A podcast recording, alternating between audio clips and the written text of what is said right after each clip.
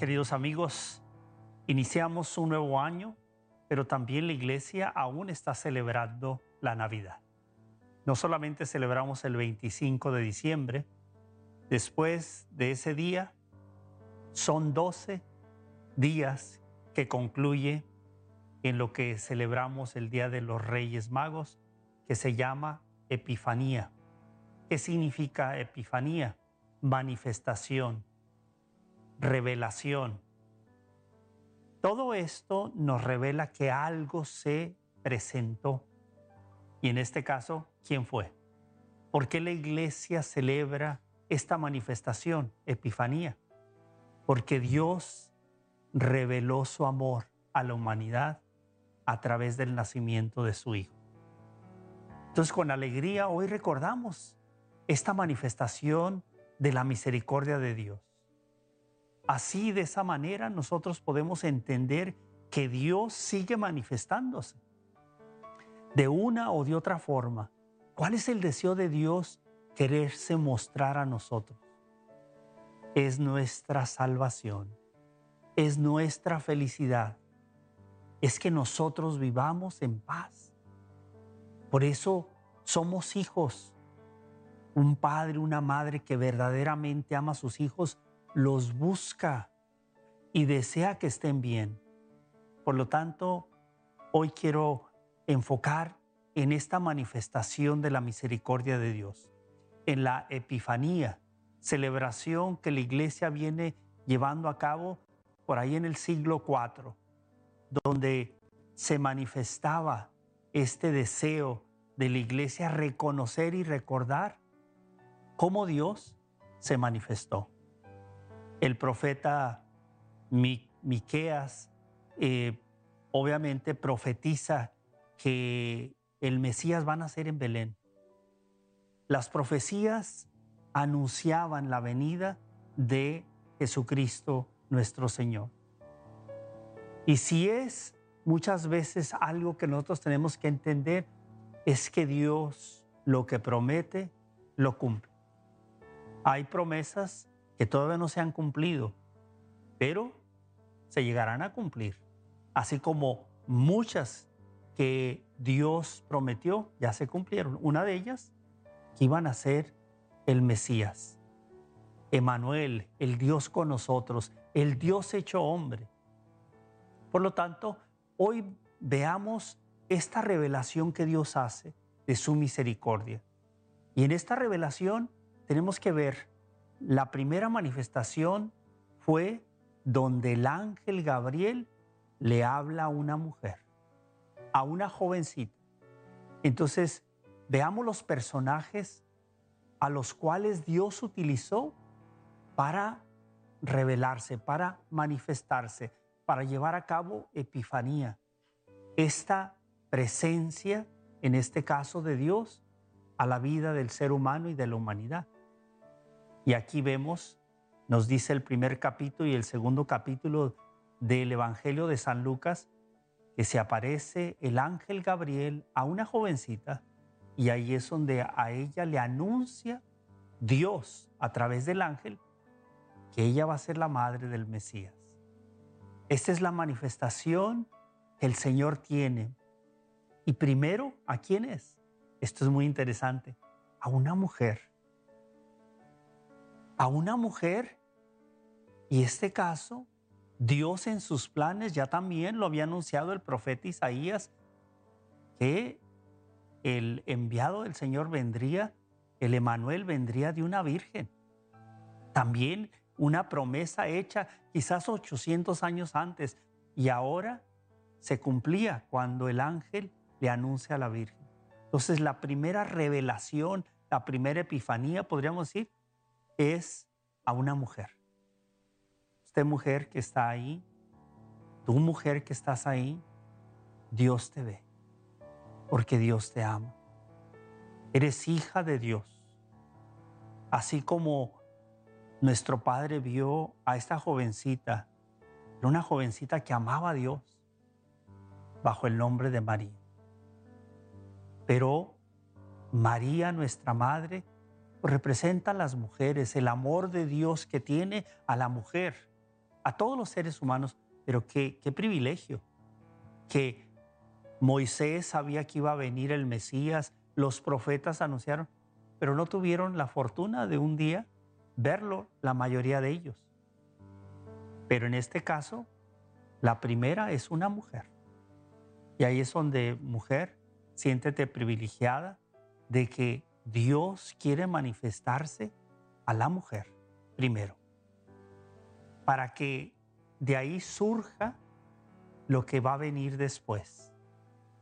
Ya ella cuando se le presenta, y aquí yo voy a decir, qué maravilloso, porque fue una mujer, porque ella tenía toda la ternura como madre de darle todo a Jesús. Me siento muy agradecido que nosotros como Iglesia Católica hemos puesto a María en un lugar muy privilegiado. No para adorarla, no para ser idólatras, no, para reconocer lo que Dios hizo con ella, el llamado que Dios le hizo, el privilegio que tuvo ella. Por eso honramos nosotros a esta mujer llamada María, la cual después le llamamos nuestra madre, porque fue la madre del Salvador, y Jesús desde la cruz le dijo al discípulo amado, he allá tu madre. Él no era hermano de sangre de Jesús, pero ya lo estaba anunciando allí. Iba a ser la madre de él, que se cuidara de ella. Pues como católicos nos enseña que debemos de cuidar a nuestras madres, que debemos honrar como el cuarto mandamiento lo dice, a nuestro padre, a nuestra madre. Y por qué no manifestar nuestro agradecimiento a Dios por haber elegido a una mujer que lo dio todo por Jesús, que lo dio todo por su familia, que lo dio todo por la humanidad, sacrificó su vida, dejó que una espada traspasara su corazón porque ya se lo había anunciado Simeón. Ahora, veamos también la manifestación que también tiene Dios para con los gentiles. Nos dice en el Evangelio de San Mateo en el capítulo 2 que se manifestó a los sabios de Oriente. Eran los reyes, eran de otro país, no eran judíos. Aquí vemos que Dios se presenta a toda la humanidad. Esto refleja que para Dios no hay distinción de raza. En aquel entonces los judíos pues se sentían exclusivos y a los que no eran judíos pues les llamaban paganos gentiles, o sea, no eran del pueblo de Dios. Aquí vemos que estos tres hombres vienen siguiendo una estrella. Aquí está revelándose la epifanía para todos los seres humanos.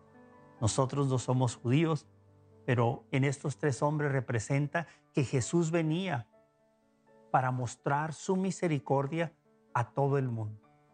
Y aquí es un agradecimiento a Dios de que así fue para que nosotros entendiéramos que el Mesías no solamente venía para ser un líder en el pueblo judío, sino para ser un salvador de toda la humanidad. Solamente aquellos que crean en Él, solamente aquellos que reconozcan que Él se ha revelado y se ha manifestado, y aquí estamos, queridos amigos. Aquí estamos, hermanos. Otra manifestación que el Señor nos da es a Juan el Bautista.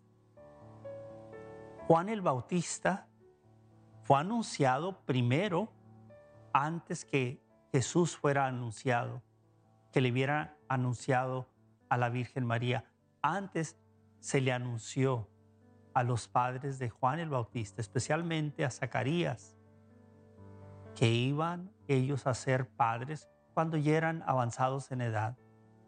Y ahí viene el nacimiento de Juan el Bautista. Vamos a ir a la escritura, a la Sagrada Escritura. Nos dice el Evangelio de San Juan en el capítulo 1 del versículo 35 y siguientes. Esto que ocurrió en el encuentro, la epifanía que tiene con Juan el Bautista. Lo repito, con Juan el Bautista, quien viene a prepararle el camino al Señor, pero que también están ahí los primeros apóstoles. Escuchemos lo que sucedió ese día. Al día siguiente estaba Juan con dos de sus discípulos, viendo pasar a Jesús. Dice, ahí está el Cordero de Dios. Los discípulos al oírlo hablar así, siguieron a Jesús. Jesús se volvió y al ver que lo seguían les dice, ¿qué buscan? Respondieron, rabí, que significa maestro, ¿dónde vives? Les dice, vengan y vean. Fueron y vieron dónde vivía y se quedaron con él aquel día. Eran como las cuatro de la tarde. Uno de los dos que habían oído a Juan y habían seguido a Jesús eran Andrés, hermano de Simón Pedro. Palabra del Señor. Aquí sucede algo, otra manifestación, otra revelación. Ahora no solamente se había manifestado la vida de Jesús a San José y a la Virgen María, a los pastores, a los tres reyes magos, ahora ya ha crecido ahora se manifiesta a Juan el Bautista y cuando lo ve, él ya había hablado acerca de él. Él ya lo habían cuestionado a Juan el Bautista si él era el Mesías, si era un profeta. Y él dijo que no. Él decía que no, que él venía a preparar el camino para aquel que iba a llegar.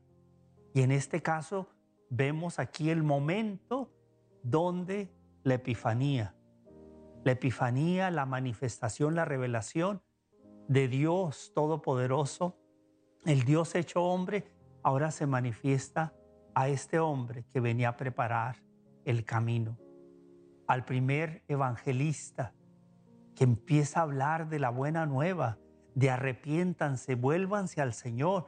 El bautismo tenía que ver con arrepentimiento o tiene que ver con arrepentimiento con la búsqueda del perdón de Dios, de la misericordia de Dios. Y por eso la manifestación de la misericordia de Dios se ve en cada una de estas escenas que ocurren.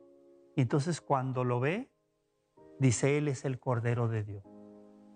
Qué momento tan más grande para Juan el Bautista, pero también para los que seguían a Juan el Bautista. Como vemos ahí, estaban ahí los seguidores, los discípulos de Juan el Bautista, que en cuanto Juan el Bautista apunta y dice, Él es, porque Él ya les había hablado de Él, ahora les dice, ahí está. Queridos amigos, ¿dónde podemos ver nosotros a Jesús ahora? ¿Dónde se revela Jesús a nosotros ahora? ¿Cómo lo podemos ver? ¿Cómo se puede Él revelar a nosotros? a través de su palabra, a través de la Biblia, a través del sacramento de la comunión. ¿Cómo podemos ver a Jesús? A través del pobre, el necesitado. Ahí está Jesús. Jesús se nos presenta en diferentes formas, pero a veces estamos tan ocupados en nuestras cosas que no nos damos el tiempo. Y alguien me podría preguntar, ¿y qué significa no el que se manifieste Jesús a mi vida? ¿Qué significa? Significa que te quieres dar vida. Significa que te quieres salvar. Significa que te quiere quitar esas cargas que llevas. Porque al no tener a Dios en nuestra vida, cargamos con todo el peso de los problemas, de todas las preocupaciones, de todos los temores. Pero cuando tenemos a Cristo en nuestra vida, en nuestro corazón, cuando lo hemos reconocido, y Él dice, vengan a mí. Cuando Él nos invita a ir con Él y nosotros le abrimos la puerta del corazón, eso ahí se convierte en la revelación, una misericordia de Dios.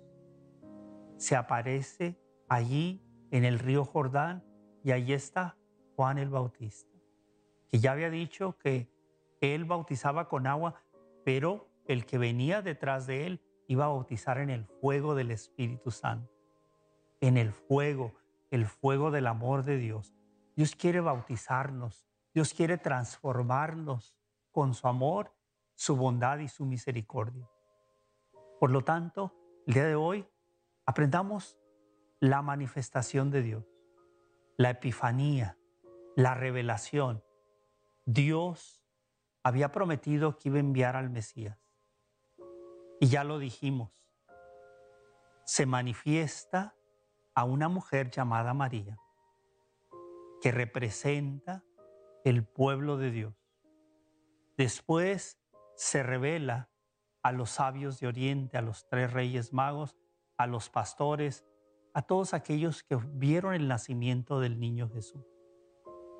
Estos hombres que eran extranjeros representa que se manifiesta la humanidad. La misericordia de Dios se manifiesta a la humanidad. Y donde acabamos de leer, se manifiesta Juan el Bautista y a los discípulos que estaban ahí. Y desde ese momento, no solamente Juan el Bautista lo reconoce como el Salvador, el Cordero de Dios, que significa que en aquel momento, en aquel entonces, cuando los judíos ofrecían sacrificios, era para el perdón de sus pecados. Ahora no era un animalito, iba a ser un ser humano llamado Jesús de Nazaret, que Él se iba a ofrecer como sacrificio para el perdón de nuestros pecados, y ahí es donde lo reconoce Juan el Bautista. He ahí el Cordero de Dios. Y eso lo recordamos en cada celebración eucarística. El sacerdote, cuando levanta el cuerpo de Cristo, ahí está el Cordero de Dios que quita el pecado del mundo. Dichosos los invitados a la cena del Señor. Ahí está queriendo Dios manifestarse en nuestras vidas. Qué maravilloso es participar en cada misa, en cada celebración eucarística, porque Cristo se manifiesta a nosotros ahí. Finalmente, después de que Juan el Bautista lo reconoce, los seguidores de Juan el Bautista eh, comienzan a seguir a Jesús. Y ahí se habla de Andrés y de Simón Pedro. Ahí los primeros apóstoles que siguieron a Jesús, ahí están. Esa manifestación a ellos es la manifestación a nosotros. El Señor se quiere manifestar a todos nosotros como a estos hombres que estaban ahí. ¿Y qué hicieron? Lo vieron y lo siguieron. Y le preguntaron, ¿dónde vives? O sea, hubo ya desde ese momento la necesidad de saber dónde, quién eres tú, Jesús. Esa debe ser el hambre de todo ser humano. ¿Quién es Dios? ¿Quién es Jesús? ¿Queremos saber quién es Dios o no? ¿Nos interesa más saber todas las otras cosas menos de dónde venimos? ¿Por qué estamos en este mundo? Querer saber quién es Dios es lo más grande que le puede ocurrir a un ser humano.